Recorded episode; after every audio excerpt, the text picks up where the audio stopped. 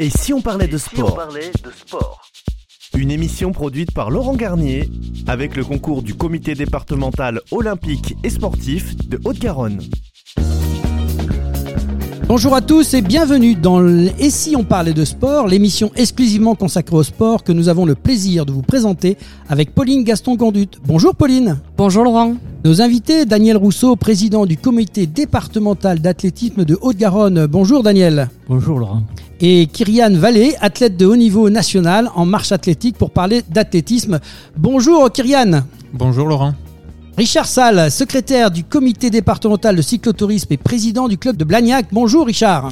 Bonjour Laurent. Serge Pérussel, trésorier du club Les Amis Randonneurs Braxiens, pour parler cyclotourisme. Bonjour Serge. Bonjour Laurent. Au sommaire, euh, Pauline. Oui, au sommaire, nous tenterons dans un premier temps euh, de décrypter avec nos spécialistes le plus grand événement sportif de l'histoire de la Hongrie, auquel participent euh, des athlètes de plus de 200 pays et dont l'actualité touchera plus d'un milliard de personnes à travers le monde. Les 19e championnats du monde d'athlétisme qui se déroulent actuellement du 19 au 27 août 2023 à Budapest, en Hongrie. Et en deuxième euh, mi-temps, nous vous proposerons de prendre vos vélos de randonnée pour une présentation du cyclotourisme à Haute-Garonne et plus particulièrement euh, une randonnée VTT, la 27e euh, boucle Brax-Bouconne, organisée le dimanche 10 septembre. Mais tout de suite, dans l'avant-match, les résultats sportifs de la semaine. Et si on parlait de sport avant Alors les principaux résultats sportifs de la semaine et on commence avec cette Coupe du Monde de football féminine. En finale de la Coupe du Monde supérieurement technique et tactiquement, l'Espagne a fait chuter l'Angleterre pour s'offrir son premier titre de championne du monde à Sydney, un but à zéro. Pour la troisième place, c'est la Suède qui finit troisième pour la quatrième fois de l'histoire de la Coupe du Monde féminine en dominant l'Australie 2 à 0, pays hôte à Brisbane. En football toujours avec le Paris Saint-Germain qui est venu euh, avec un match accroché à, à Toulouse une semaine après avoir été tenu en échec au Parc des Princes par Lorient. Le PSG a laissé filer deux points à Toulouse. Toulouse compte deux fois plus de points que le Paris Saint-Germain après deux journées. Une jolie performance. En équitation, les championnats d'Europe euh, de concours complet du haras du pain en France. Revenu euh, de très loin après un dressage passable, l'équipe de France, très soudée, a frôlé l'argent, euh, mais assure le bronze au championnat d'Europe. Et en tir, il y a eu les mondiaux à Bakou, en Azerbaïdjan. En carabine euh, 10 mètres par équipe mixte, les Français Océane Muller et Romain Offrère ont remporté la médaille de bronze aux mondiaux de tir à Bakou. Et en basket, Pauline, match préparation pour la Coupe du Monde. Sixième victoire en autant de matchs pour l'équipe de France qui a dominé le Japon jeudi à Tokyo, 88 à 70. Dimanche, par contre, les Bleus ont terminé leur préparation pour le mondial par une défaite contre l'Australie, euh, 74-78. Ça s'est joué vraiment dans les dernières secondes. Euh, en triathlon, euh, test event de Paris, la Britannique euh, Beth Porter prive la Française Cassandre Beaugrand de victoire au test event de Paris. L'autre Française, Emma Lombardi, quatrième. Chez les hommes, c'est le Britannique Alexis qui remporte le test event de triathlon. Les Français Dorian Conance, Pierre Lecor et Léo Bergère ont terminé respectivement troisième, quatrième et cinquième. Et au test event, euh, il y avait aussi le paratriathlon. Le quintuple champion du monde de paratriathlon, Alexis Ankenkan, a remporté samedi dans la catégorie euh, PTS 4 l'épreuve euh, servant de préparation pour les Jeux de Paris, transformée en compétition de duathlon, vu que la course de natation ayant été annulée à cause de la mauvaise qualité de l'eau de la Seine. Et en moto GP, le Grand Prix euh, d'Autriche, un ton au-dessus euh, de tous ses adversaires, Francesco Bagnaia a aisément remporté le Grand Prix d'Autriche et continue de creuser l'écart au championnat. Les deux pilotes euh, français n'ont, eux, jamais pu se sortir de l'intense lutte en milieu de peloton. Fabio Quartararo a pris la huitième place et Joan Zarco la treizième. Eh oui, pas de chance pour nos deux champions, toujours un peu euh, à chercher leur marque dans ce championnat de MotoGP. On passe en volleyball et on avait reçu euh, euh, il n'y a pas longtemps l'entraîneur adjoint qui doit être heureux de ce qui se passe avec leur fille actuellement à l'Euro féminin. Les Bleus ont réussi leur Euro après ces quatre, ces victoires contre l'Estonie 3-0 et l'Espagne 3-2. L'équipe de France féminine de volley s'est quasiment assuré une place de 8, en huitième de finale de l'Euro en dominant trois manches la Finlande 25-22, 25-22, 25-14 ce dimanche à Tallinn. En tournoi amical, par contre, l'équipe de France s'est inclinée 3 à 0 face à l'Italie pour son premier match du mémorial Wagner à Cracovie. Tournoi amical à 4 sur une invitation de la Pologne. Et en rugby, Laurent, euh, la France a joué son troisième test match avant la Coupe du Monde. Un 15 de France euh, remanié s'impose face aux Fidji, le troisième test de préparation mondiale euh, remporté par les Bleus 34-17. Samedi à la Beaujoire de Nantes. Et oui, donc on va avoir maintenant la liste, euh, comme l'avait promis Galtier. Et oui, Fabien Galtier a officiellement annoncé ce lundi la liste des 33 joueurs qui disputeront la Coupe du Monde du 8 septembre au 28 octobre prochain avec le 15 de France. Parmi eux, les piliers gauches Cyril Bay, Jean-Baptiste Gros, Reda Wardi, les piliers droits Dorian Aldeguerri, Winnie Antonio et Sipili Falatea. Les talonneurs euh, Pierre Bourgarit, Julien Marchand, Pito Movoka seront de la partie. Il y aura aussi euh, les deuxièmes lignes Thibaut Flamand, Romain Taofi-Fenois, Paul Willemse et Cameron Woki. Les troisièmes lignes sélectionnées sont Grégory Aldrit, Paul euh, Boudent, François Cross, Anthony Gelonge, Sekou Makalou et Charles Olivon. Ensuite, en demi de mêlée, nous retrouverons Baptiste Couillou, Antoine Dupont, le capitaine de ce 15 de France, et Maxime Lucu. Les demi d'ouverture, Antoine Astoy et Mathieu Jalibert. Les centres présents à la Coupe du Monde seront Jonathan Danti, Gaël Ficou, Yora Moefana et Arthur Vincent. Les ailiers, Louis Biel Biarré, Damien Penaud et Gabin Villiers. Et enfin les arrières, Melvi Jaminet et Thomas Ramos. Voilà, une belle équipe et on espère qu'ils vont aller loin dans cette compétition. On est bien sûr derrière eux. Euh, dernier point sur ces résultats, l'athlétisme, on va en parler avec nos invités dans quelques instants. Les mondiaux d'athlétisme de Budapest, à un an des Jeux olympiques euh, de Paris, la pression est forte pour l'équipe de France qui se présente en nombre pour ces mondiaux qui ont débuté vendredi dernier et se poursuivent jusqu'à dimanche 27 août, avec de minces espoirs quand même de médailles, pour, avec une volonté de hausser le ton après plusieurs compétitions ratées. Depuis 4 ans, le nombre infime de podiums internationaux, 3 aux mondiaux 2019, 1 au JO 2021, 1 et au mondiaux 2022. 9 à l'Euro 2022 et plus encore de médailles, une seule avec Kevin Meyer au Mondiaux 2022 a dégradé durablement la place de la France dans la hiérarchie mondiale. Pas de médaille ce week-end, mais une bonne dynamique observée parmi la délégation, avec notamment une très belle place au relais 4x400. Zoya, Bélocian, Kawi, Maté, les hurdlers français, tous les trois qualifiés pour les demi-finales du 110 mètres Ou encore la performance de Yann Schrub, 9e sur le 10 000 mètres et premier européen. Je ne peux pas tout vous citer, mais il y a plein de, plein de compétitions encore à venir, plein de résultats. On espère enfin des médailles dans ce championnat du monde. Et maintenant, Place à la première mi-temps de cette émission et si on parlait de sport avec nos invités Daniel Rousseau et Kyria Vallée. Et si on parlait de sport Première mi-temps. Et voilà, retour dans l'émission. Et si on parlait de sport avec nos invités, Daniel Rousseau, président du comité départemental d'athlétisme de Haute-Garonne, et Kyrian Vallée, athlète de niveau national en marche athlétique. Bonjour Daniel. Oh, bonjour. Voilà, merci d'avoir accepté notre invitation pour nous aider à décrypter les 19e championnats du monde d'athlétisme qui se déroulent en ce moment à Budapest en Hongrie. Euh, Daniel, pendant huit jours, la capitale hongroise et les amoureux d'athlétisme vont pouvoir vibrer au rythme des championnats du monde 2023. 49 épreuves au total vont réunir plus de 2000 athlètes originaires de 200 pays jusqu'au 27 août. Quel regard portes-tu sur ce championnat du monde d'athlétisme à un an des Jeux olympiques à Paris? C'est intéressant parce que c'est quand même un point euh, intermédiaire avant les Jeux olympiques. Euh, déjà, on ne sait pas exactement combien on aura de qualifiés aux, Jeux Olympiques et, c'est aussi une occasion de se qualifier. C'est peut-être aussi pour ça qu'on envoie plus de monde, deux fois plus que la dernière fois. pour chercher des quotas, c'est ça Chercher des quotas, oui, voilà. 72 athlètes ont été sélectionnés pour défendre les couleurs de l'équipe de France, parmi eux 49 engagés sur une épreuve individuelle. C'est une sélection plus nombreuse que lors des précédentes éditions de Championnat du Monde.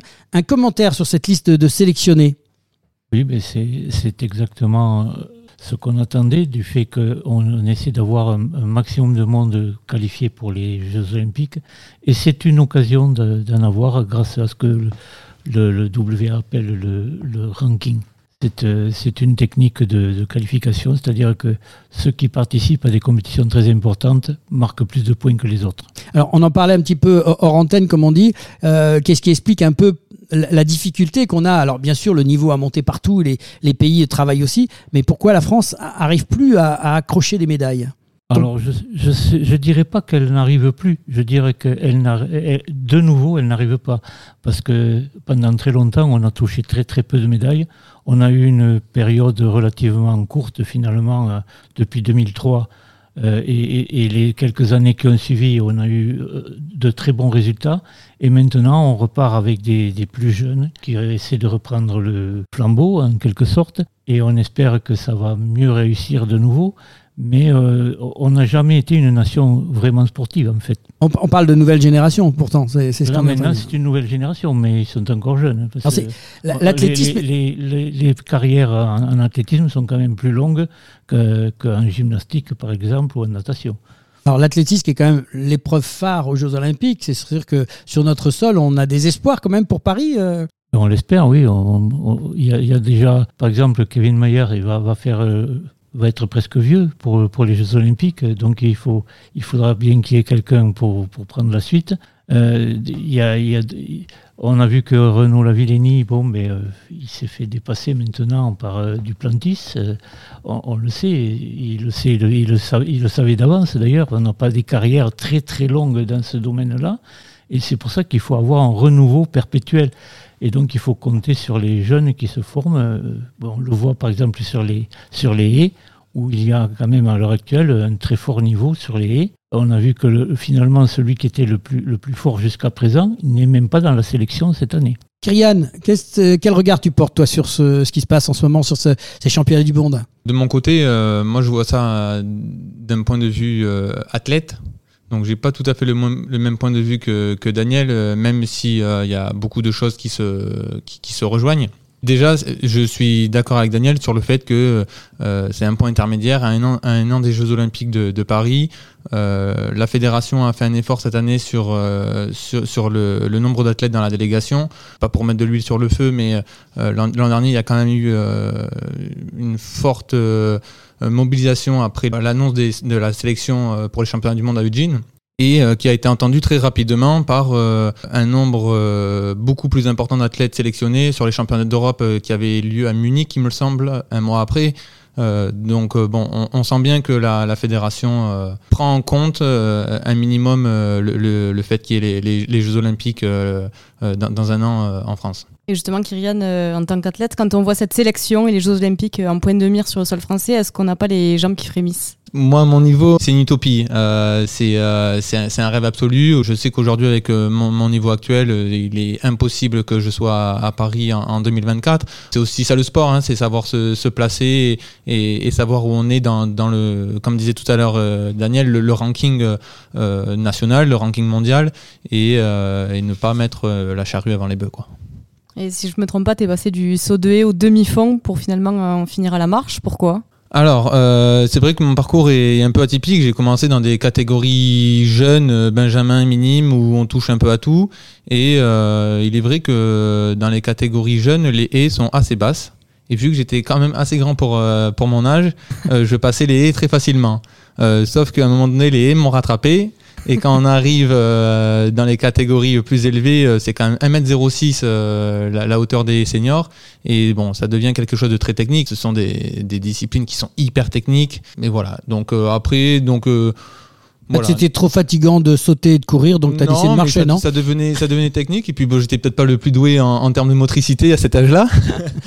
mais euh, du coup, je me suis orienté vers le demi-fond avec, euh, avec les copains, puis après, c'est un effet de groupe, etc. Et puis, euh, un peu par, par dépannage, je me suis mis à la marche, et puis un jour, j'ai décidé de de, me lancer dans une aventure et puis, euh, puis voilà où j'en suis aujourd'hui. Euh. Daniel, combien d'athlètes de notre euh, région ont été retenus en sélection pour ces championnats du monde? Ben, Moi, je n'en connais que trois. Hein. Benjamin Robert, euh, Gilali Bedrani et Hilary Pacha.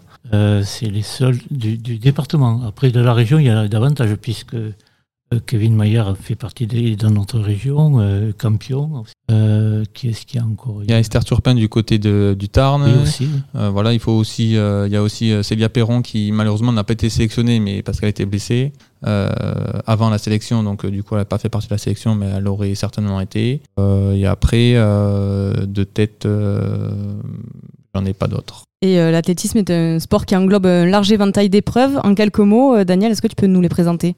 Alors, un peu de pédagogie. Il y a, il y a tout ce qui est saut, euh, avec les, le saut en longueur, le saut en, et le triple saut, qui sont les deux sauts horizontaux. Ensuite, les sauts verticaux en hauteur et à la perche. Donc, ça, c'est les quatre sauts. Il y a les quatre lancers, pareil, avec euh, le lancer de poids, le lancer de disque de marteau et le lancer de javelot. Et puis, toutes les courses. Alors là, ça, ça, ça va du 50 mètres en salle euh, jusqu'aux aux, aux, épreuves extrêmes, des, des, courses de 48 heures ou des choses comme ça, où, il y a, où il existe des championnats du monde aussi. mais c'est n'est pas, pas en même temps que, que ceux qu'on voit en ce moment à Budapest. Budapest, la course la plus longue, c'est le marathon. Et on a bien sûr ne pas oublier l'épreuve de marche les épreuves de marche, bien entendu, ça fait partie intégrante.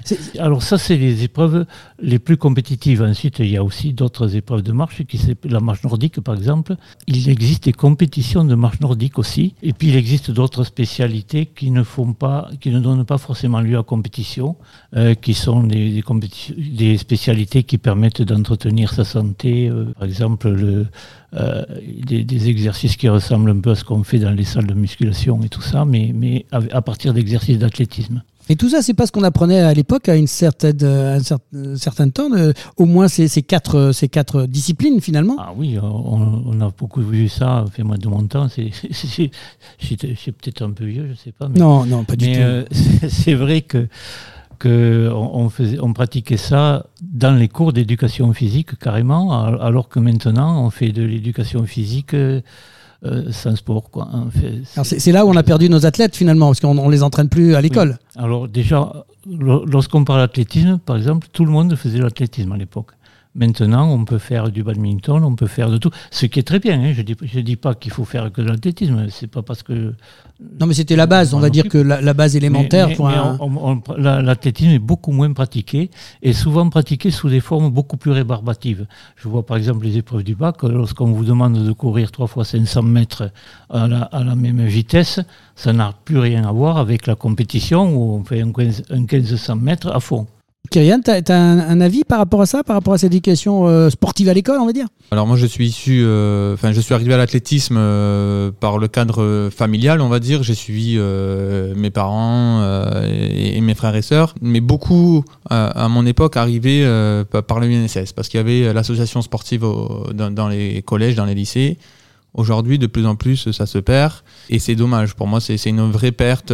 c'est une vraie perte. Et comme disait Daniel à l'instant, pour moi, l'athlétisme, c'est la base de tous les sports. C'est euh, courir, sauter, lancer et marcher, bien évidemment. Mais même sur un terrain de foot, alors effectivement, on va pas marcher de manière athlétique ou avec des bâtons. Mais à un moment donné, il y a des temps de récupération forcément. Un, footballeur, il va courir, il va faire des appuis à droite, des appuis à gauche, il va sauter pour faire une tête, il va, il va lancer pour faire une touche. C'est vraiment les bases qu'on retrouve dans tous les sports. Euh, voilà. Mais il y a aussi des moments de récupération où euh, certains joueurs sont critiqués parce que, ah, mais oui, lui, sur le terrain, il fait que marcher. Mais bon, à un moment donné, il se déplace aussi et puis il fait quand même partie du jeu, quoi.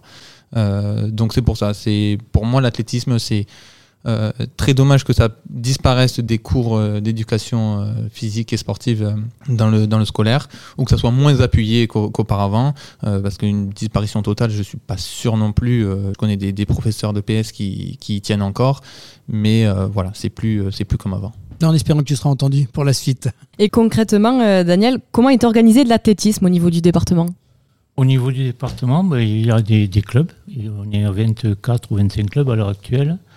on est en, période intermédiaire, c'est pour ça que je dis je suis à cheval sur les deux, parce qu'il y en a qui sont en cours de création. Et, peut-être qu'il y en aura aussi qui vont s'arrêter, malheureusement, ça arrive chaque année. Mais euh, on est de plus en plus nombreux quand même euh, en, nombre de clubs. Euh, en Haute-Garonne, on est aussi de plus en plus nombreux en nombre licenciés, puisque moi je me souviens en 2003, on était de environ 1800 licenciés. On est, on près de 6000 maintenant. Voilà, donc euh, il y a quand même une évolution euh, euh, de, ce sport. c'est un sport qui se diversifie de, plus en plus. Donc les, les, clubs sont aussi de plus en plus divers, parce que tous les clubs ne font pas tout dans l'athlétisme. par exemple, pour, pour faire de la marche, il n'y a que deux, trois clubs qui pratiquent vraiment la, marche euh, en compétition. Euh, la, marche nordique, on en fait beaucoup plus, puisque ça, s'adresse à un public beaucoup plus large.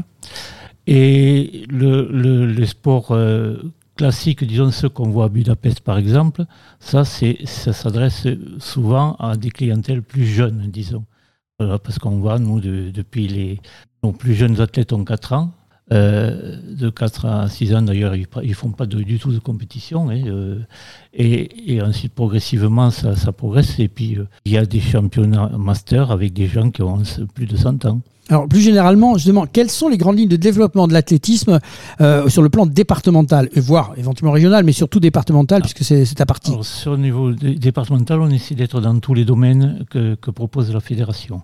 déjà, on, on, essaie de proposer un championnat euh, qui correspond à tous les titres de championnat de France, on essaie d'avoir la même chose. Si on n'a pas d'athlète, évidemment, il n'y a pas de championnat cette fois-là.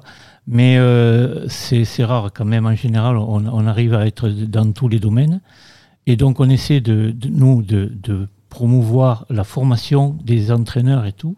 C'est-à-dire, ce n'est pas nous qui formons, souvent ce sont des gens qui viennent d'un peu partout, mais en fonction des besoins des clubs, c'est eux qui dirigent tout ça. On fait former des gens pour, encadrer. Et ensuite, euh, ça c'est un de nos rôles. Notre, rôle, notre second rôle, c'est de proposer un calendrier de compétition ou d'animation, euh, d'organisation euh, de manifestations en général, qui s'adresse à tous nos publics. Euh, Kyrian, un dernier mot sur, sur l'athlétisme. Ton, souhait, justement, on parlait de l'école tout à l'heure, mais qu'est-ce que tu, tu pourrais nous, nous, dire par rapport à, à l'espoir que tu as du développement de ce sport?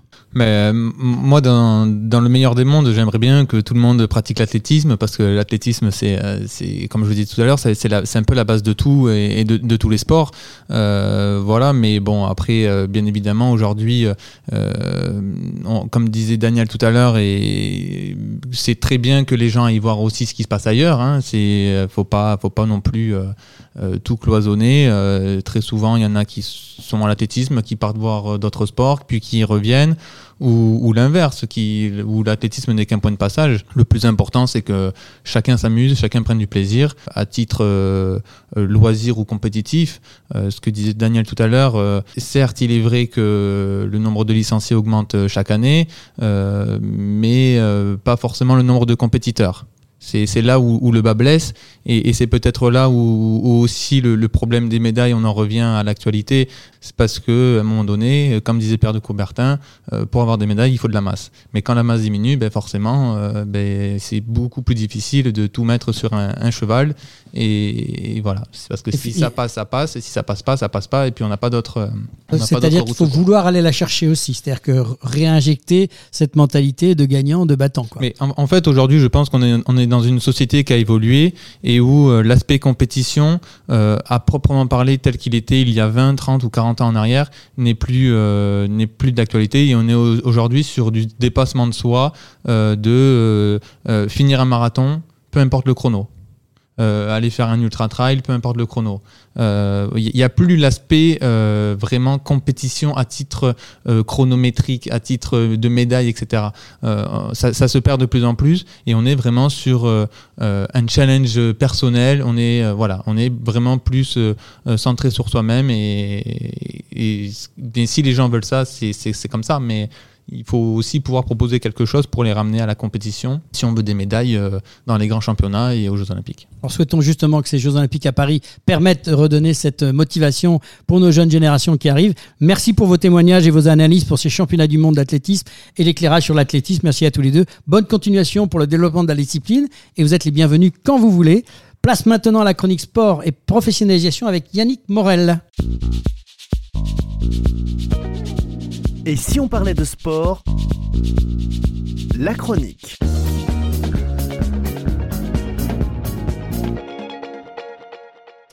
Et on retrouve une nouvelle chronique sport et professionnalisation avec Yannick Morel, qui est directeur du Profession Sport Animation. Bonjour Yannick, désolé. Bonjour. Euh, du coup, aujourd'hui, tu es là pour nous parler d'une autre activité que Profession Sport Animation propose, qui est le centre de ressources et d'information pour les bénévoles pour accompagner les associations sportives.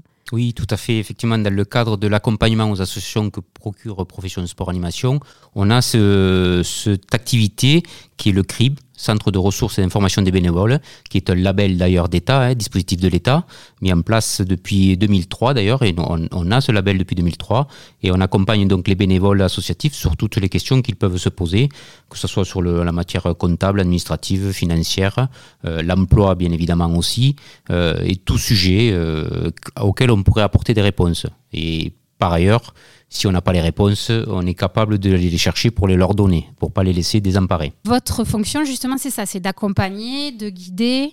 C'est ça. En fait, les, bénévoles peuvent euh, nous solliciter, que ce soit par téléphone, par internet, par mail, par euh, maintenant même à la visioconférence, puisque c'est à la mode, euh, pour nous poser toutes leurs questions et nous rencontrer pour dire voilà où je veux monter une association aussi. C'est avant même la création de l'association. Hein, ça peut être des porteurs de projets qui nous qui nous demandent si comment monter une association, dans quel cadre, etc., etc. Voir après derrière dans l'accompagnement du développement de l'association sur tous les sujets que je viens d'évoquer précédemment. Ok. Donc, quelles sont les thématiques euh, où vous pouvez justement euh, apporter un appui euh, considérable pour ces personnes qui se montent en association? Ben alors du coup, sur la vie et l'organisation de la vie associative, de toute façon, ça soit par les statuts, l'Assemblée générale, euh, tout autre sujet. Euh, ça peut être l'emploi et les ressources humaines, parce qu'évidemment, euh, au-delà du bénévolat, aujourd'hui, les associations se professionnalisent, donc elles ont besoin de recruter, elles ont besoin d'être accompagnées sur le, recrutement, mais aussi sur la gestion des salariés. après, évidemment... petite dédicace à lesportrecrute.fr de la plateforme, vous faites aussi ce lien du coup? Tout à fait, également, effectivement, ils retrouveront toutes les offres du milieu associatif sur, notre bourse de l'emploi. Euh, qui dit emploi dit aussi peut-être nécessairement un peu d'argent pour le payer, donc euh, les recherches de financement, l'accompagnement euh, sur les, les, sur les différentes sources existantes.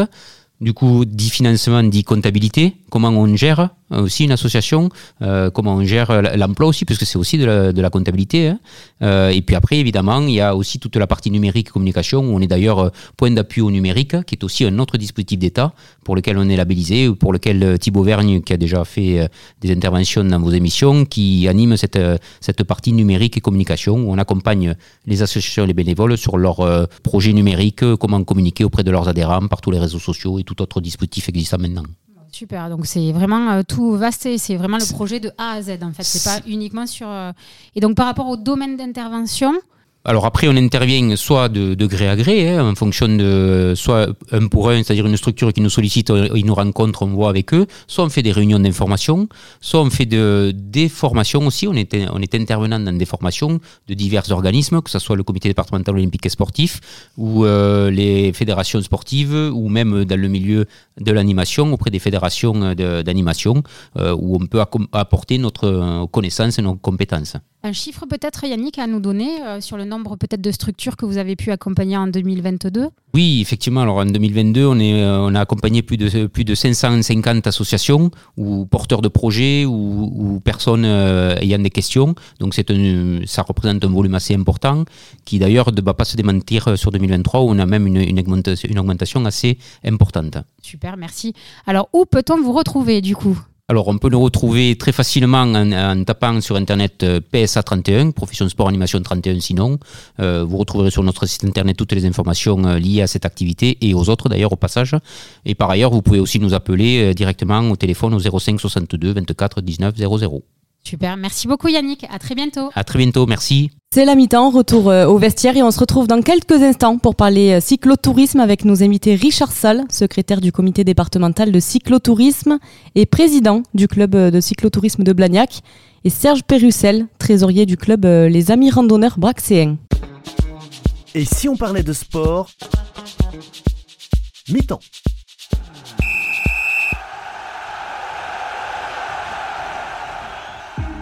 Passionné de sport, vous souhaitez participer à son développement sur le territoire de la Haute-Garonne Alors ne cherchez plus.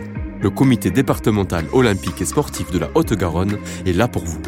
Notre passion commune, l'excellence sportive et l'olympisme. Le CDOS 31 accompagne les comités départementaux et les clubs dans leur développement. Par des formations adaptées aux bénévoles salariés pour développer leurs compétences, par l'organisation de multiples manifestations sportives dans lesquelles vous pouvez être intégré, à travers la mise à disposition de volontaires en service civique. Alors contactez le comité départemental olympique et sportif de la Haute-Garonne dès maintenant par mail contact@cdos31.org ou au 05 62 24 19 02. Ensemble, faisons briller la Haute-Garonne à travers le sport. Et si on parlait de sport? Deuxième mi-temps. Retour dans l'émission Et si on parlait de sport avec nos invités euh, Richard Salle, secrétaire du comité départemental de cyclotourisme et président du club de Blagnac, et Serge Pérussel, trésorier du club euh, Les Amis Randonneurs Braxéens. Rebonjour. Bonjour. Bonjour. Merci d'avoir accepté euh, notre invitation pour nous faire découvrir la pratique du cyclotourisme en Haute-Garonne et nous présenter euh, la 27e boucle Brax Bouconne, autrement dit dans votre jargon euh, de cyclotourisme, la BBB. Avant d'enfourcher nos vélos pour parcourir la forêt de Bouconne, Richard, tu es secrétaire du comité départemental de cyclotourisme et pratiquant toi-même. Peux-tu nous présenter la discipline? La discipline, en fait, c'est une, application du vélo d'une façon, je dirais, ludique, sympathique. Ce n'est pas, je dirais, une compétition. On n'a pas du tout l'esprit de, compétition dans la, fédération. Euh, c'est une, euh, ça invite, je dirais, au voyage, à la culture. C'est, je pense, les trois triptyques de la, de, cette pratique, c'est-à-dire, voilà, voyage, culture, sport. Tu m'as parlé aussi dans, dans ce de- développement, on, va, on va aller un peu plus loin, tu m'as parlé de gravel, ça m'a interrogé. Est-ce que tu peux m'en dire un peu plus Euh, On en reparlera tout à l'heure de, de- de la suite du culturisme, mais ça, ça me titille un petit peu. Alors, tu peux nous expliquer un peu ce que ça m'a ça m'a interrogé. Bon, le gravel, en fait, c'est une euh, discipline euh, qui est assez nouvelle, qui, a commencé aux États-Unis parce qu'ils se sont rendus compte que pour aller de la côte est à la côte ouest, c'était compliqué. Il y avait que, de grandes routes et il fallait passer un peu à l'extérieur. Il y avait bien les VTT, mais les VTT avaient le, désavantage de ne pas bien rouler, je dirais. Donc, le, gravel, en fait, c'est une façon de rouler qui permet de rouler à la fois sur de la route, à la fois sur du gravier, à la fois donc du hors-chemin, ça passe dans les sous-bois, ça passe à peu près partout. Voilà, c'est c'est le but du gravel. Le gravel, c'est en fait, on s'affranchit un peu euh, de, de, de la route. Donc, c'est un vélo spécial qu'on trouve un petit peu partout? Oui, ce sont des vélos assez, assez simples, je dirais, qu'on trouve à peu près partout. Ils ont une, on a une position sur ces vélos qui est, qui est intermédiaire entre la position route, qui est quand même assez couchée, je dirais, et la position VTC qui est plutôt droite. Là, c'est une position intermédiaire qui permet de ne pas trop se fatiguer, les épaules en particulier. Et vous avez là-dessus des, je dirais, des, transmissions qui permettent de, de passer quasiment euh, partout. Alors, le cyclotourisme, j'ai lu, hein, c'est une activité de loisir qui est éloignée de toute pratique compétitive. Euh, c'est le mariage entre votre vélo et vos vacances. C'est le voyage et les randonnées au grand air. Vous vous encombrez plus de moteur, vous ne, voulez, vous ne pouvez plus la planète. Vous roulez cheveux au vent, vous admirez les paysages comme vous n'avez jamais fait jusqu'alors. Les voyages à vélo, nous en sommes sûrs, sont l'avenir. Est-ce que ça correspond à votre vision du cyclotourisme? Ah, tout à fait, c'est une, une vision, je ne sais pas où vous l'avez trouvée, mais elle est très bien. C'est tout à fait ce- cette façon de faire. Chaque fois qu'on part, bon, moi, euh, je pense que mon collègue à côté doit être dans, la, même, dans la même vision.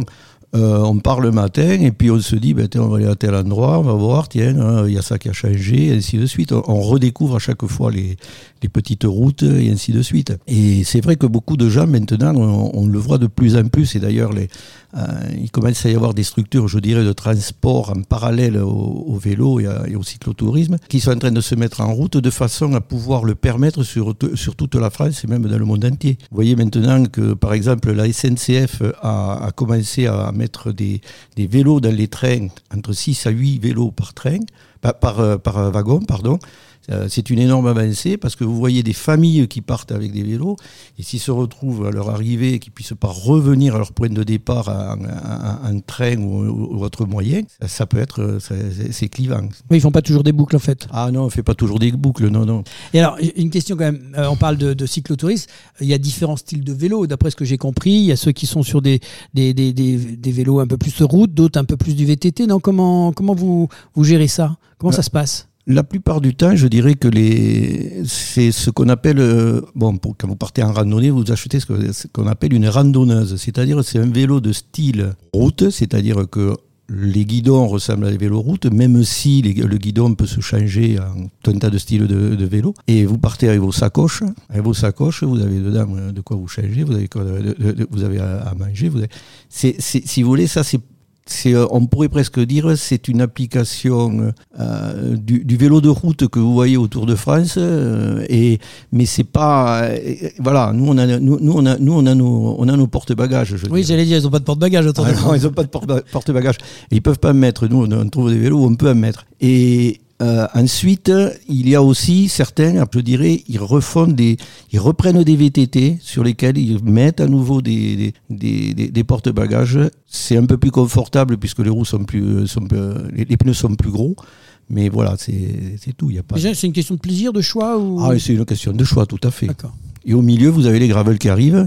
Parce que vous avez les gravels, vous partez en gravel, mais vous, comme vous partez loin, et que le gravel, euh, ben, vous pouvez très bien y mettre des sacoches. Si vous voulez, vous n'en mettez pas, et vous mettez ce qu'on appelle des, des poches, et ça s'appelle du bike packing. Alors là, c'est une autre façon de, de, de, transporter. Là, c'est une façon de transporter, ce n'est pas une façon de rouler. Et, et là, vous pouvez aller, euh, vous traverser la France sans problème. Et quels conseils euh, peut-on donner aux personnes qui souhaitent débuter le cyclotourisme? Ah ben, le, le, le- le cyclotourisme, vous pouvez très bien alors euh, le faire dans votre coin, ou alors ce que vous faites, vous venez voir un club. On a 44 clubs sur la Haute-Garonne. Prenez rendez-vous avec eux. Ils vont, euh, ils vont regarder, je dis, vous allez venir avec un vélo. Bon, ils vont le regarder, ils vont vous dire, eh ben oui, il est adapté, il n'est pas adapté.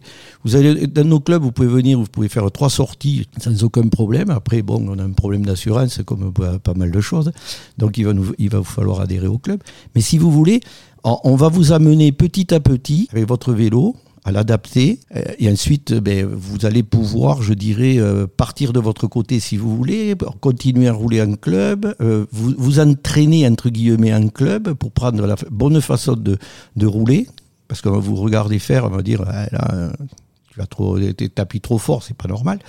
Et, voilà c'est vous voulez le, le club va vous aider à progresser sur votre façon de de rouler. Et puis un jour, vous partirez peut-être avec toute votre famille en vacances, euh, rien qu'à vélo. Alors justement, fa- faites-nous rêver. Qu'est-ce, quel genre de, de, de- de parcours vous, nous- vous proposez en général? Qu'est-ce, qu'est-ce qui fait qu'on on va se mettre, à- je, vais monter sur mon vélo, je vais partir? Comment, comment attirer, donner cette envie, cette passion que vous avez à, à- à- allez, je monte sur mon vélo, j'y vais. Il existe des festivals de, de vélo, festivals de voyage à vélo, où les gens vous présentent des films qu'ils ont lors de leur voyage. Et là, c'est très intéressant parce qu'ils vous montrent ce qu'ils ont vu. Ils vous montrent comment ils, y- sont allés. Et ça, c'est un sacré levier que les gens se disent, ben, tiens, au lieu de prendre la voiture, l'an prochain, je vais prendre le vélo. Puis ici, on est à Toulouse. On a une chose qui passe, qui traverse Toulouse de part en part, ça s'appelle le canal du Midi. C'est relativement plat. C'est relativement protégé du soleil, du vent aussi. Et vous pouvez partir le long du canal, vous allez voir, vous allez, vous allez vous éclater, je dirais, à regarder tout ce qu'il y a autour, euh, même sortir du canal, faire, aller voir tous- les petits villages autour. Quand on resté au bout du canal, on fait comment pour revenir? Ah ben, soit vous reprenez le train, donc j'en ai parlé tout à l'heure, soit vous repartez dans l'autre sens carrément, il n'y a pas de souci, vous pouvez... euh, Bon, ben on va, on va essayer de tester ça, hein, Pauline? On va monter sur nos vélos, on va se descendre le, le long du canal de- du Midi. On va faire ça. Merci euh, beaucoup euh, pour cet échange, Richard. Euh, bien évidemment, on a aussi avec nous Serge. Euh, Serge, tu es cyclotourisme et, et en plus d'être organisateur pour le club Les Amis Randonneurs Braxéens de la BBB. Peux-tu nous expliquer? Nous organisons chaque année depuis plusieurs années, donc euh, 20 c'est la 27e cette année, boucle Brax-Bouconne. Donc euh, nous avons la chance d'être en, périphérie de, donc, de la forêt de Bouconne. Nous pouvons nous, donc cette, cette activité euh, est plutôt VTT que, que, vélo, que vélotourisme. Donc nous partons de, la salle polyvalente de, la, salle des, fêtes de Brax et nous avons accès directement à la forêt de Bouconne. Donc nous organisons trois euh, boucles, une boucle de 42 km avec 420 mètres de dénivelé, une boucle de 30 km avec 180 mètres de dénivelé et une boucle de 11 km avec 70 mètres de dénivelé. Il faut un entraînement particulier pour se lancer là-dedans, non? Comment ça se passe? Ça dépend de, de, de votre entraînement. Vous pouvez faire soit la boucle de, 400 de, 43 kilo- de 42 km, soit euh, pour la boucle de 11 km. Ça se fait très bien avec des familles entières. Euh, nous avons des, des participants qui viennent en famille et qui font une, avec des enfants même, font la, la- la petite boucle. Donc chacun à son niveau peut faire en fonction de, de la distance qu'il choisit. Alors comment ça se passe Euh, On a envie de participer? Donc la date, c'était euh, le- le 10, c'est ça? C'est le 10 septembre. C'est le 10 septembre. Vous venez le matin euh, à la salle des fêtes de Brax et vous vous inscrivez. Alors, si vous êtes euh, membre de la FFCT euh, ou que vous êtes braxéen, euh, c'est gratuit. Si vous participez avec une autre fédération, à ce moment-là, nous vous demanderons une participation de 3 euros. Et puis, si vous n'êtes pas affilié, nous vous demandons une participation de 7 euros. Et nous organisons donc un ravitaillement dès le départ, à mi-parcours au milieu de la forêt de Bouconne, et puis à l'arrivée. On risque pas de se perdre, c'est balisé, Non, non, c'est très, est bien organisé. balisé. C'est très bien balisé avec des couleurs différentes en fonction de- du circuit que vous, de- que vous choisissez. Euh, la- le départ et l'arrivée sont, sont, sont communs, mais après, dans la forêt, euh, en fonction de votre niveau, on vous dirige euh, dans une direction ou dans une autre. Pas des compétences particulières, ce- ce- on peut se lancer comme ça, si on a, même si on n'a pas de la pratique de cyclotourisme, on peut y aller comme ça, on peut, on peut oser venir. euh. Oh, il faut un, un- un VTT. Parce que, Ah oui, là on fait un VTT. Donc là déjà c'est cyclé VTT, d'accord. Oui, oui, c'est cyclé VTT. Pas Oui. venir avec son vélo de course, ça marchera Non, pas. non, non, ça ne marchera pas. D'accord. Donc là c'est euh, familial aussi, d'après ce que j'ai compris. Oui, oui, oui. C'était la, la- la boucle de, de 11 km s'adresse aux familles. Et combien de personnes vous vous attendez à peu près? Ça va dépendre un peu du temps. Euh, Les années où, où il a, où il a fait beau, nous avons eu jusqu'à 200 personnes. Les années où il faisait peut-être un petit peu moins beau, euh, Là s'il fait très très chaud, vous allez faire comment? En 10 septembre, on aura le temps de se... Ah, Vous avez programmé, c'est bon, tout est organisé, le, la température, tout est prévu. Non, pas encore, mais on espère. Donc au niveau de l'équipe d'organisation, vous êtes euh, comment ça se passe? C'est, c'est, Vous êtes toute une équipe avec vous? Comment, Alors, c'est- comment ça s'organise? Alors, euh, la, la veille, les, les membres du club euh, se mettent en, sont répartis les, les différents circuits euh, par groupe de deux. Euh, et nous allons tracer le- les circuits. Et le, le jour même, euh, une partie de, de- de- des gens du club font la réception de- des, des participants. D'autres vont dans la forêt pour euh, le ravitaillement.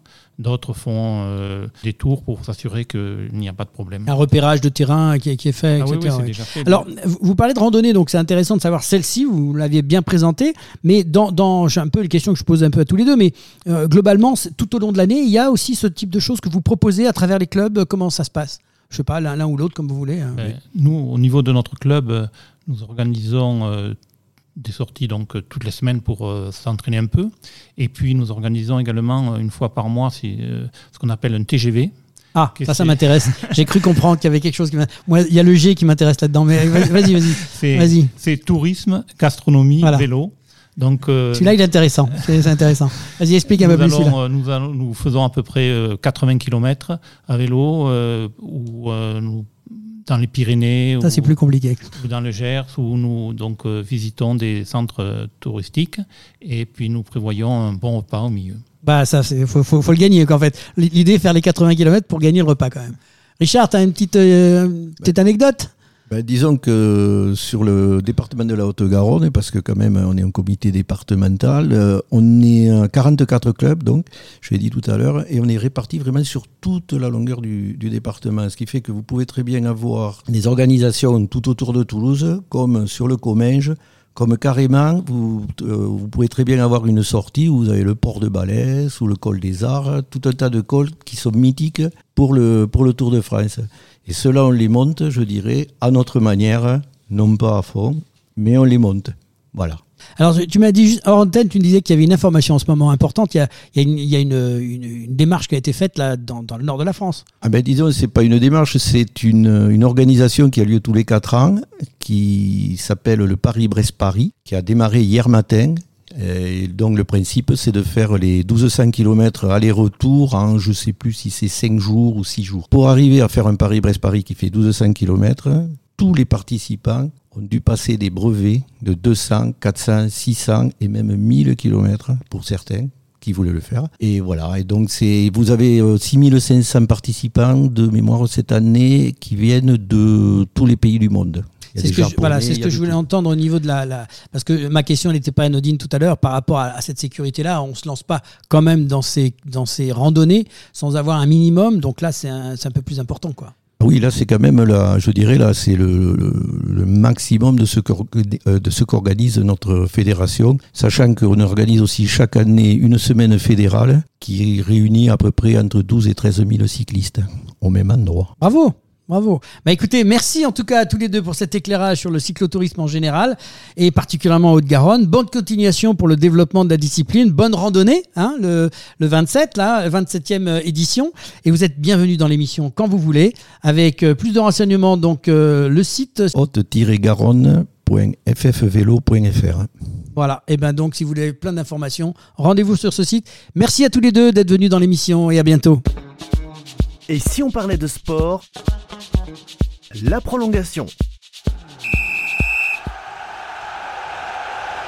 Et oui, maintenant c'est euh, le moment de faire, euh, de faire le quiz. Alors je ne sais pas si vous savez de quoi il s'agit. Il y a trois questions euh, athlétisme pour le cyclotourisme et trois questions sur le cyclotourisme pour euh, ceux qui sont venus euh, en athlétisme. À chaque fois, je vais vous poser une question. Vous avez trois possibilités de réponse. On va débuter du coup avec l'athlétisme pour le cyclotourisme. Première question combien doit-on effectuer d'épreuves dans le décathlon? 5, 10 ou 3 10.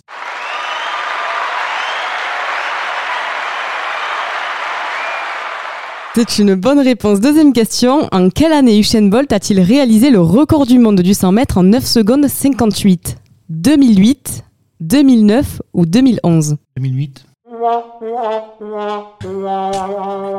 C'était, si je ne me trompe pas, en 2009 lors des championnats du monde d'athlétisme de Berlin, en Allemagne. Et troisième question, en quelle année eut lieu la première édition des championnats du monde d'athlétisme? 1981, 1983 ou 1985 181. Et non, la première édition des championnats du monde d'athlétisme ont eu lieu en 1983. Allez, du coup, on va passer, il y a 1 sur 3, on va passer aux questions euh, cyclotourisme pour, euh, pour l'athlétisme. Première question, en cyclotourisme, que signifie le terme gravel? Gravier, gravir ou graduer? Gravier. C'est une bonne réponse. Deuxième question. On en a parlé euh, plus tôt dans l'émission. Que signifie la BBB Brax boucle bouconne, boucle Brax blagnac ou boucle Brax bouconne La troisième. Bien joué. Et dernière question. Qu'est-ce que la boucle Brax bouconne Une course sur piste, une course sur route ou une randonnée VTT Une randonnée VTT. Bien joué. Bon, athlétisme, vous avez largement gagné ce quiz, mais on va, on va quand même faire la question sur les Jeux Olympiques. C'est maintenant qu'apparaît le, la petite sonnette. Je vais vous poser une question sur les Jeux Olympiques. C'est une question de rapidité, vous n'avez pas de réponse possible. Dès qu'il y en a un de vous quatre qui a la réponse, vous tapez sur la sonnette et vous donnez la réponse euh, au micro. Quelle est l'année où la France a été numéro 1 au classement général des Jeux Olympiques? 1904 Ah, presque. 1900. Ouais, 1900. C'est la seule fois où la France est arrivée numéro 1 au classement général des Jeux Olympiques. À la décharge de nos amis du cyclotourisme, ils ont annoncé la couleur. Ils ne font pas de compétition, donc c'est logique. C'est la fin de ce quiz. Victoire euh, de l'athlétisme. Bravo, bravo à toute l'équipe et merci encore de votre venue. Et si on parlait de sport? Fin du match. Ouais, fin du match et de cette émission avec les grands rendez-vous, de la semaine dans l'agenda des sportifs. Mais en premier lieu, nous avons un événement à vous annoncer, l'événement incontournable du football féminin, la Amos Women French Cup, qui se disputera cette année du 28 et 31 août 2023 au stade Michel Bendichou à Colomiers. Les grandes joueuses du monde se sont donné rendez-vous à la Amos WC à peine dix jours après la finale de la Coupe du Monde. On vous encourage à y aller et l'émission Et si on parle de sport va mettre en jeu quelques places pour ce grand rendez-vous et nous annoncerons ce, jeu concours dans les réseaux sociaux à partir de mercredi. Bonjour, euh, bonjour Adrien directeur de la communication du tournoi qui s'appelle euh, Women's French Cup 2023. Euh, bonjour Adrien. Bonjour, bonjour Laurent. Voilà, donc je, je suis très content de, de t'avoir dans l'émission. Et si on parlait de sport, mais toi, tu vas nous parler de ce tournoi qui arrive juste après la, cette fameuse Coupe du Monde où on a tous euh, vraiment rêvé à travers ces, ces belles compétitions. Euh, et vous, vous allez accueillir là récemment, prochainement, dans, dans une semaine, euh, quatre grands clubs. Dites-moi un peu plus de, de choses sur ce tournoi euh, qui nous intéresse fortement. Eh ben oui, c'est ça exactement. Et, donc euh, comme comme tu le dis, on est à AJ-7 de la Amos WFC, donc ça y est, ça ça se précise largement. Et effectivement, donc dans la continuité de la de la Coupe du Monde euh, et pour la sixième édition, on organise la Amos Women's French Cup, voilà, qui est devenu un un tournoi international de, de football féminin incontournable en fait du, du calendrier du football féminin. Et l'idée, c'est que c'est de proposer en fait un, tournoi de pré-saison euh, aux, meilleurs clubs européens pour venir préparer les campagnes européennes et les championnats domestiques euh, de, ces différents clubs en fin d'été euh, à Colomiers ou à Toulouse. Voilà. Alors justement, là, tout de suite la question qu'on a envie de poser, c'est qui va venir? Quels sont les, les, les clubs que vous que vous recevez? Alors, on a quatre pays représentés cette année. On a l'Atlético de Madrid, avec euh, avec un club qui a gagné euh, la Copa de la Reina cette année. L'AC Milan, euh, qui a fini troisième de, de, son championnat. Liverpool, qui est un grand nom historique du football féminin. Et le Paris Saint-Germain pour la France. Voilà. Donc des, des, des, des grands clubs européens qui jouent aussi plus ou moins la, régulièrement la, la Ligue des champions féminines? Voilà, c'est l'idée. Donc cette année, on a le Paris Saint-Germain, qui est le représentant, euh, euh, le club qui va jouer la, Ligue des Champions. L'AC Milan a failli jouer la Ligue des Champions. Mais en tout cas, effectivement, l'idée, c'est que c'est des, gros clubs, des grands noms d'Europe euh, qui viennent préparer leur saison. Euh, voilà pour ce pour ce tournoi qui est qui est vraiment fait pour eux et fait pour ces clubs-là en fait pour les mettre sur les rails sur euh, sur une saison nationale ou, européenne. Alors, comment ça se déroule concrètement si on a envie de venir voir ce, ce grand tournoi? Et je pense qu'il y a beaucoup de personnes qui ont envie de venir le voir. Euh, après ce qu'on a vu euh, à travers la télévision en Australie là-bas, on se dit, voilà, pourquoi pas aller voir à côté de chez nous euh, des filles évoluer à haut niveau dans le football. Alors, comment ça se passe, Adrien alors effectivement, et sans, sans faire trop de, sans divulguer trop d'informations, on va recevoir des filles, des internationales de plusieurs nationalités qui étaient à la Coupe du Monde. Donc on pourra retrouver certaines certaines filles qu'on a vues euh, en Nouvelle-Zélande et en Australie au stade Michel Bendichou. Donc on est à J-7, donc première journée de, de sport et de foot féminin à Colomiers euh, le lundi 28 à partir de 18h pour les demi-finales. Donc c'est un format de deux matchs par jour. On a les demi-finales le lundi et euh, les, les, les, petites finales et la finale le jeudi. Donc le premier match le lundi à 18h entre l'Atlético de Madrid et le Milan AC et ensuite à 21h on aura le PSG qui affrontera Liverpool pour la deuxième euh, demi-finale. Le vainqueur, les vainqueurs des demi-finales s'affrontent en finale le vendredi à 20, le jeudi pardon à 21h et on a la petite finale le jeudi à 18h entre euh, les deux équipes qui ont perdu leur demi-finale le lundi. Alors, comment on fait concrètement si on veut des places euh, on, se trouve ça sur le site, on vient sur place. Comment ça se passe euh, euh, pour les, gens qui ont envie de se déplacer? Alors, il y a une billetterie en ligne, effectivement, sur le site donc amoswomenfrenchclub.com. Il y a un onglet billetterie avec différents tarifs accessibles à tous.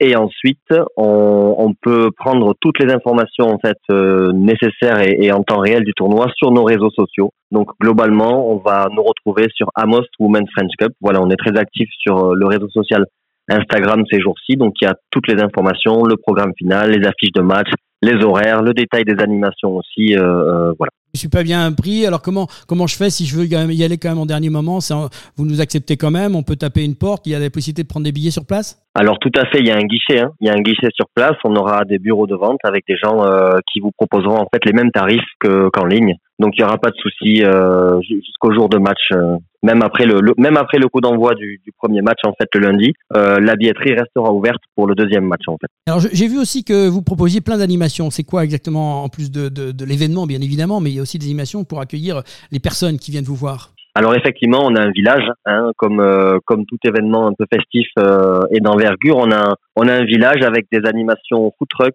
des expositions d'artistes locaux. On a une association aussi euh, qui œuvre pour le, le, développement de la pratique euh, du, du, sport féminin. On a un jeu aussi autour du, tri des, du tri des déchets. On a évidemment deux grandes buvettes qui seront disponibles aussi pour le grand public. On a Midica cette année qui nous a aidé à mettre en place une, une zone de détente et on va avoir aussi une kids zone, donc un espace en fait dédié euh, aux enfants, euh, voilà, pour pour qu'ils puissent se divertir aussi pendant le tournoi. Tout pour faire la fête donc en famille et, venir se balader avec ce superbe temps. Euh, en fait, c'est en soirée donc il fera beaucoup moins chaud. Donc on va encourager tout le monde à, à venir voir ce tournoi. Nous-mêmes dans l'émission ici on parlait de sport, on va mettre en jeu six places de, pour accéder à cette compétition. Donc ce jeu qui démarrera à partir de mercredi prochain.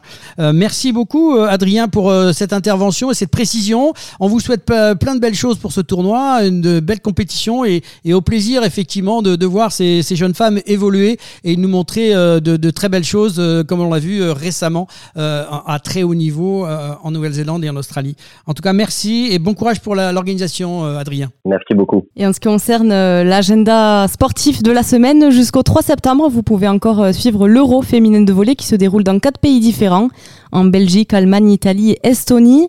Jusqu'au 27 août ont lieu les championnats du monde d'athlétisme à Budapest. À partir euh, du 25 août, il y a la Coupe du monde masculine de basket en Indonésie, au Japon et aux Philippines. En cyclisme, du 27 août au 17 septembre euh, se déroulera la Vuelta, c'est-à-dire le Tour d'Espagne. Ensuite, euh, du 28 août et jusqu'au 10 septembre, vous pourrez visionner euh, du tennis avec l'US Open euh, à Flushing Meadows. Du 28 août au 16 septembre a lieu l'Euro masculin de volley en Italie, Macédoine du Nord, Bulgarie et en Israël. En rugby, deux affiches à suivre. En top 14, il y a la deuxième journée de championnat dimanche 27 août où le stade toulousain va recevoir Montpellier. Et la, deuxième affiche, pardon, il s'agit euh, du dernier match de préparation à la Coupe du Monde. Le 15 de France euh, va affronter l'Australie dimanche prochain au Stade de France. En Ligue 1, en football, le, 27 août, euh, le TFC se déplace à Strasbourg. Et enfin, toujours dimanche, vous pourrez regarder la Formule 1 avec le Grand Prix des Pays-Bas à Zandvoort. Et le programme de la semaine prochaine, nous accueillerons Olivier Cordier, président du comité de coordination des sportifs sourds de France, qui nous parlera des Difflympiques, compétition pour les athlètes porteurs de handicap auditif. La deuxième mi-temps, avis aux randonneurs. En ces temps de vacances, nous irons à la découverte de la randonnée pédestre et les différentes pratiques. Qui n'a pas déjà emprunté un GR ou un sentier grande randonnée pour les non-initiés On vous en dit plus la semaine prochaine. Merci à Daniel Rousseau, Kyrian Vallée, Richard Salle, Serge Pérussel et à notre chroniqueur du jour Yannick Morel pour votre participation. Merci à tous les internautes de nous suivre et nous espérons que cette nouvelle émission de sport vous aura plu. Merci à l'équipe euh, du comité départemental olympique et sportif de Haute-Garonne pour son aide précieuse euh, pour la réalisation de cette émission. Merci à l'équipe technique qui nous a permis de réaliser cette dixième édition, Marin et à Sébastien, notre partenaire informatique Samper Connect pour ses conseils avisés. Merci Laurent. Merci Pauline. On se retrouve la semaine prochaine avec notre chroniqueuse Audrey qui reviendra de vacances pour une nouvelle aventure de Et, si, on, parlait, de sport, La semaine, prochaine.